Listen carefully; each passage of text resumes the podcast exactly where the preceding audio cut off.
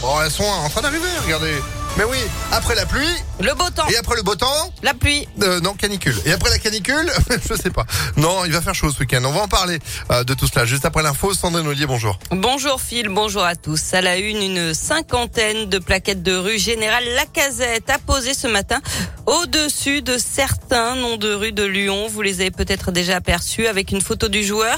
L'OL a annoncé une conférence de presse dans une demi-heure à 9h. A priori, pas de doute. Donc, le club devrait officialiser le retour de son attaquant vedette parti pour Arsenal il y a cinq ans. Alexandre Lacazette aurait passé sa visite médicale hier. L'OL qui pourrait passer sous pavillon américain. Vous le savez, deux partenaires cherchent à vendre leur part qui représente 40% du capital. Un fonds de pension et deux milliardaires, tous américains, seraient intéressés. Dans tous les cas, Jean-Michel Aulas resterait le président du club, même s'il serait alors minoritaire. L'actualité, c'est aussi cette quarantaine d'interventions des pompiers du Rhône hier soir, notamment dans le sud de l'agglomération lyonnaise. Après un nouvel orage, ils ont reçu environ 300 appels en quelques heures pour des inondations de caves ou de parking. Il n'y a eu aucun blessé. Ils ne veulent pas baisser les bras. Les commerçants de la rue Moncé, dans le troisième arrondissement de Lyon, refusent d'enlever leurs terrasses. Ils en ont pourtant l'obligation. Des travaux ont commencé sur cette rue piétonne du troisième arrondissement. Un chantier qui doit durer un peu moins d'un an. Sur le principe, les gérants de bars et de restaurants ne sont pas contre ce projet d'embellir la rue. Ce qui leur pose problème, c'est le calendrier du chantier. La période estivale commence à peine et sans leur table à l'extérieur, certains commerçants redoutent une très mauvaise saison.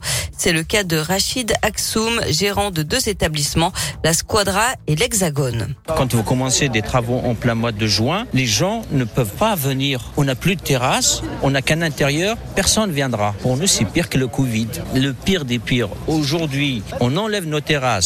La démolition sur la contre-terrasse et des tranchées devant les restaurants, c'est foutu. On fera même pas, même pas 2% du chiffre d'affaires. Je pense qu'ils veulent nous enterrer carrément. S'ils nous envoient les policiers, euh, moi je n'ai jamais eu affaire à ce genre de situation. Donc euh, si les policiers nous forcent à l'enlever, eh ben, on sera obligé de l'enlever malheureusement. Si on peut faire encore de la résistance, on fera.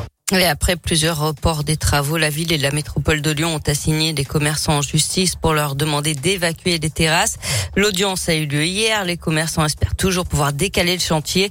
Mais d'après leur avocat, il y a très peu de chances pour qu'ils obtiennent gain de cause. Le tribunal doit rendre sa décision aujourd'hui. Autres commerçants en colère, ceux qui travaillent sur le marché Grand Clément à Villeurbanne, ils dénoncent les conditions de sa fermeture à cause des travaux pour la ligne T6 et celle de l'accueil sur le nouveau marché avenue Eugène Réguillon. Il prévoit une opération escargot cet après-midi sur le périphérique Laurent Bonnevé. En bref, 500 euros d'amende à nouveau requis à l'encontre du militant écologiste qui avait retiré le portrait d'Emmanuel Macron dans la mairie du deuxième arrondissement de Lyon il y a trois ans.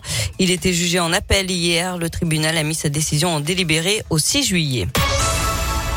Retour au sport avec du cyclisme et la victoire hier de Filippo Ganna lors de la quatrième étape du critérium du Dauphiné. L'Italien a remporté le contre-la-montre individuelle entre Montbrison et la bâtie d'Urfé dans la Loire. Le Belge Wout van Aert conforte son maillot jaune. Aujourd'hui, 162 km au programme entre Tizy-les-Bourgs dans le Rhône et Chintré en Saône-et-Loire. Et puis en tennis, on suivra aujourd'hui les six Français sur les cours de l'Open Sopra Steria et notamment Richard Gasquet. Hier, Alexandre Muller s'est qualifié pour les quarts de finale. Eh ben, merci beaucoup, Sandrine. L'infosport à tout moment.